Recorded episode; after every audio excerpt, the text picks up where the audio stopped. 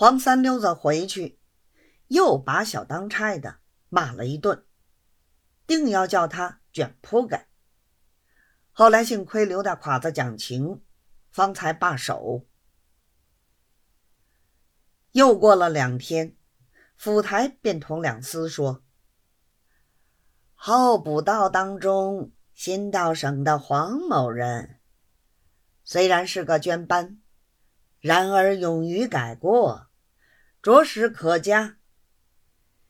第二回来见我，惊其浑身上下找不出一丝一毫新东西。”同他同来的刘某人，袍套果然一时急旧，然而薛茂还嫌实派。我们要做一个顶天立地的人，总得自己有个主意，不能随了大众，与世浮沉。所以黄道比起刘道来，似乎还高一层。兄弟，今日不能不破例，拿他做个榜样。回来给他一个事情，奖励奖励他，也好劝化劝化别人。两兄以为如何？翻念两思，连连称是。等到下来，府院立刻下了一个札子，先叫他。会办营屋处，黄三溜子得信儿，这一喜竟是梦想不到。次日一早上院见了府台，叩头谢尾，竟不知要说些什么方好。支支了老半天，仍旧一个字儿未曾说。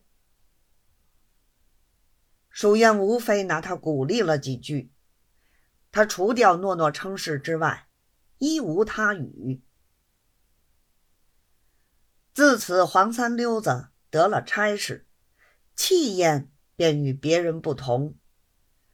同朋友说起话来，三句不脱属院，两句不离营屋处。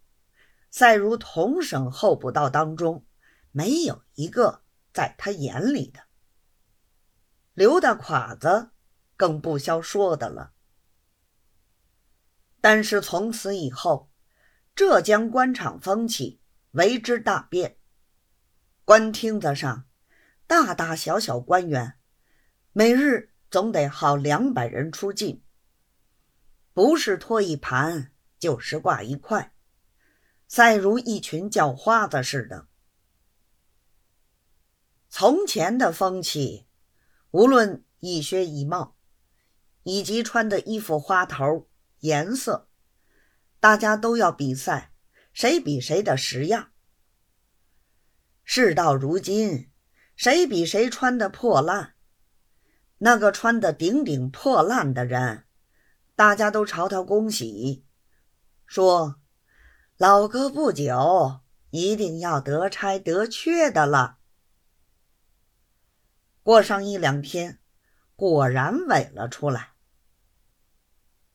大家得了这个捷径，索性于公事上全不过问，但一心一意穿破衣服。